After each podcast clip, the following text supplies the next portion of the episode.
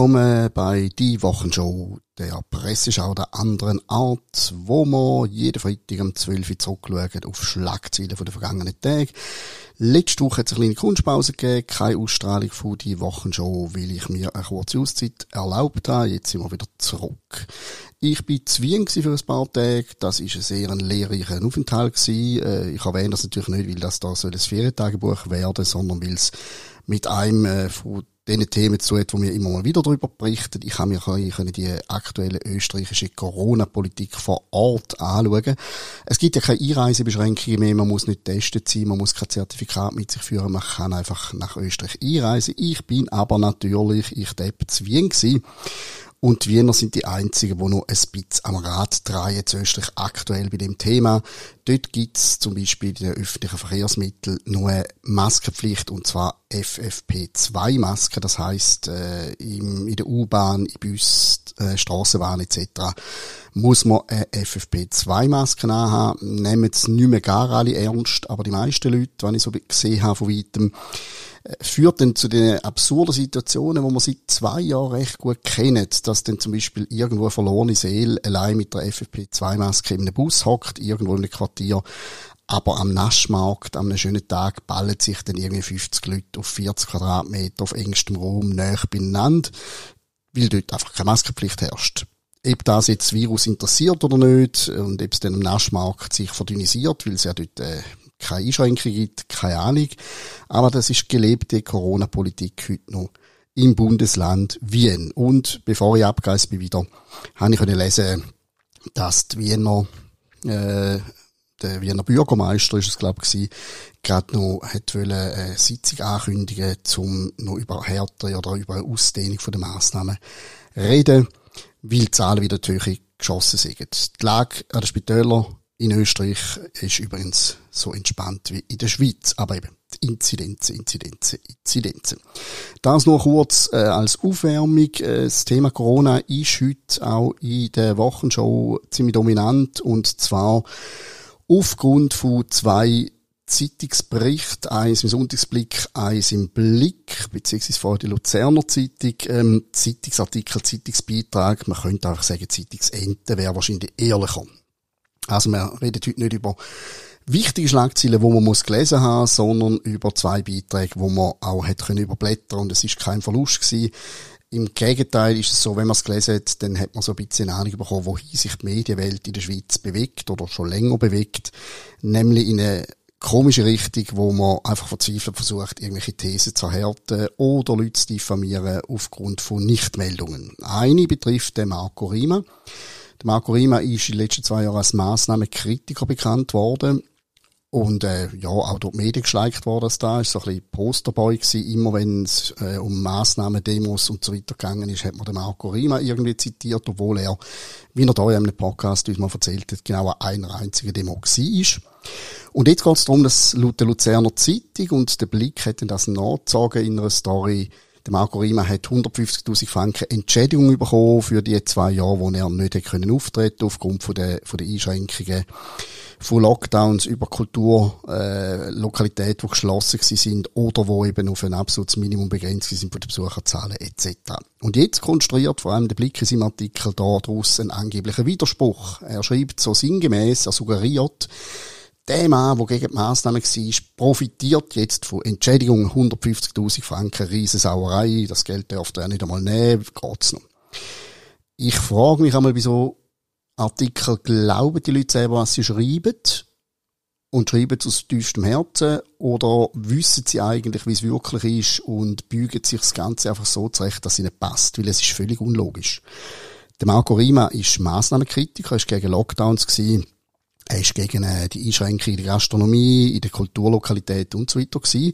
Er ist aber bekanntlich mit dem nicht zugedrungen. Es hat die Einschränkungen gegeben, sie sind die Wirtschaft schwer geschädigt und darum hat es die Hilfsmaßnahmen, die Unterstützungsmaßnahmen und die Entschädigungsbeiträge gegeben. Und wer jetzt wirklich nachweisbar unter die Räder gekommen ist finanziell, der ist im besten Fall hoffentlich entschädigt worden, was ja auch richtig ist, wenn einem der Staat faktisch verbietet zum Schaffen. Jetzt kann man ja nicht ernsthaft hingehen und sagen, will der Marco Rima gegen die Massnahmen war, soll er jetzt die Entschädigung ablehnen, wo ihm zusteht, aufgrund der Massnahmen, die, wo gegen sein Wille ja durchgesetzt worden sind. Ich mache eine kleine Analogie und ich mache sie so einfach, dass sie sogar Blickjournalisten dürften begreifen. Stellt euch vor, ich wäre aus irgendwelchen Gründen plötzlich dafür, dass in der Schweiz ein Steuerfuss einheitlich von 99% vom Einkommen gilt. Bin ich natürlich nicht, ganz im Gegenteil, aber nehmen wir einfach mal hypothetisch vor, ich fände 99% Steuerfuss, das wäre gerecht. Mit dem würde ich in der Schweiz wahrscheinlich nicht durchkommen, das heißt, der Steuerfuss würde bleiben, wo er ist. Und jetzt zahle ich auch den ganz normal Steuern, so viel Prozent, wie ich eben in meiner Wohngemeinde oder in meinem Kanton muss zahlen. Und jetzt kommt der Blick und wir sagen, Milius, das ist ja ungeheuerlich, du hast doch 99 Prozent Steuern wollen und zahlst jetzt gleich nur so und so viel Prozent. Warum denn? Du hast doch 99 Prozent gefordert. Ja, liebe Leute, wenn ich fordere, ist das eine. Was die Realität ist, ist das andere. Und natürlich gehe ich nicht an und zahle 90% Steuern, wenn der Steuerfuß woanders liegt. Genauso verhält sich auch bei Marco Rima. Er hätte die Massnahmen nicht wollen. Er wäre ganz sicher lieber auf der Bühne gestanden, als zur, zur Untätigkeit verdammt zu sein. Äh, hat das aber nicht können, hat durch das massive Erwerbsausfälle gehabt. Der Mann ist zum Zeitpunkt der Corona-Massnahmen wahrscheinlich ziemlich der erfolgreichste Komiker der Schweiz gewesen, mit sehr, sehr vielen Auftritten. Das Geld ist einfach nicht gekommen. Und darum hat er ein Anrecht auf das Geld. Und es ist natürlich ziemlich dämlich, bis auch leicht bösartig, wenn man jetzt keinen Zusammenhang konstruiert zwischen der Massnahmenkritik und dem Halb von dem Geld. Das Geld steht ihm zu. Und es wäre sehr seltsam, wenn er es ablehnen würde oder wenn man ihm das nicht würde zusprechen weil er gegen die Massnahmen war. Weil die Massnahmen sind in der Realität gewesen, die Einkommensausfälle auch. Ich hoffe, die drei, vier Minuten Exkurs helfen ähm, Verlager zum einfache Wahrheiten kapieren und so von der Empörungsspirale sich irgendwie zu verabschieden. Es ist einfach wieder mal ein Artikel gewesen, wo man sich bemüht hat, Marco Rima, wo man eh auf dem Krieg zu diffamieren, aber eben nicht einmal gescheit. Es ist so unlogisch und der gesunde Menschenverstand, äh, wenn man den einschaltet, merkt man sofort, das funktioniert nicht. Und genau dasselbe mit der zweiten Story von dieser Woche, vom letzten Sonntag, im Sonntagsblick. Dort hat es einen anderen Bühnenkünstler getroffen, der Andreas Thiel. Und zwar handelt es sich äh, um einen Artikel, wo man über einen deutschen Internetradiosender berichtet. Kontrafunk heißt der, ganz neue, und der hat seinen Sitz in Cham im Kanton Zug. Und ein fließiger Investigativreporter vom Sonntagsblick hat das Bürogebäude besucht, wo der Radiosender untergebracht ist zum schauen, was da los ist. Weil, und jetzt kommt's, warum geht man überhaupt schauen, wo ein, wo ein, wo ein Internetradiosender beheimatet ist? Wieso denn das? Ganz einfach, weil ein von den Gründern soll eine Nähe zur AfD haben. Und jetzt ist es ja so, dass man die AfD kann mögen oder nicht mögen. Man kann sie auch grusig finden und wüst, das ist gar kein Problem. Aber es ist eine Partei mit Leuten, die demokratisch im Parlament gewählt werden. Es sind über 80 im Bundestag, über 200 in den verschiedenen deutschen Landtagen. Es ist einfach eine Partei, wo man kann wählen oder nicht wählen. Es ist nichts Strafbares dahinter. Äh, es ist nichts, wo, wenn man äh, jetzt eine Nähe hat, das Medium zu der Partei, wo man sich dafür müsste verteidigen. Aber für den Sonntagsblick ist die AfD-Nähe genug Grund gewesen, zum auf Cham fahren. Und der Reporter, der hat sich dann dort ein bisschen umgeschaut und hat in einem sensationellen Scoop, in einem Journalisten-Scoop entdeckt, dass auf dem Briefkasten im Bürogebäude neben dem Kontrafunk auch drei andere Firmen angeschrieben sind und das sind Firmen von Andreas Thiel, Filmproduktionsfirmen oder Firmen aus der Filmbranche. Andreas Thiel ist ja an einem grossen Kinofilm dran und wird jetzt vermehrt in dem Segment arbeiten.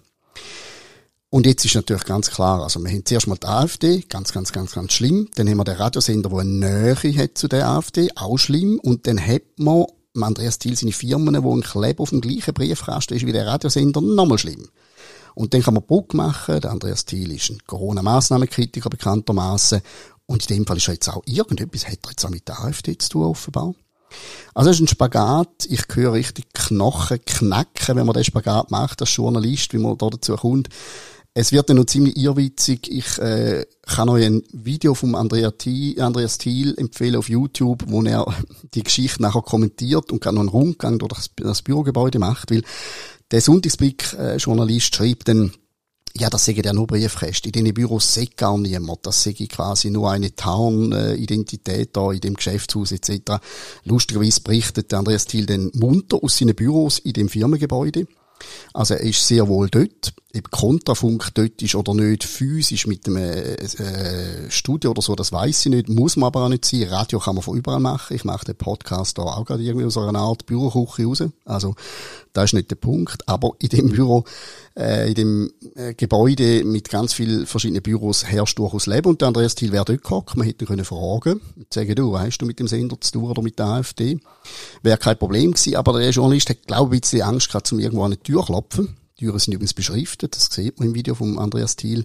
Er hat wahrscheinlich Angst gehabt und hat dann stattdessen einen Raum fotografiert, wo er Zugang hat, wie es nur so eine Vorhänglichkeit und keine Tür, hat dort reingefüttert und dann atemlos drunter geschrieben, das steht leer, da innen hat's nichts. Und wie man auch beim Andreas Thiels im Video sieht, der gute Sonntagsblick-Journalist hat schlicht und einfach ein Abstillräumchen, eine Abstillkammer, eine offen zugängliche Abstillkammer gefüttert.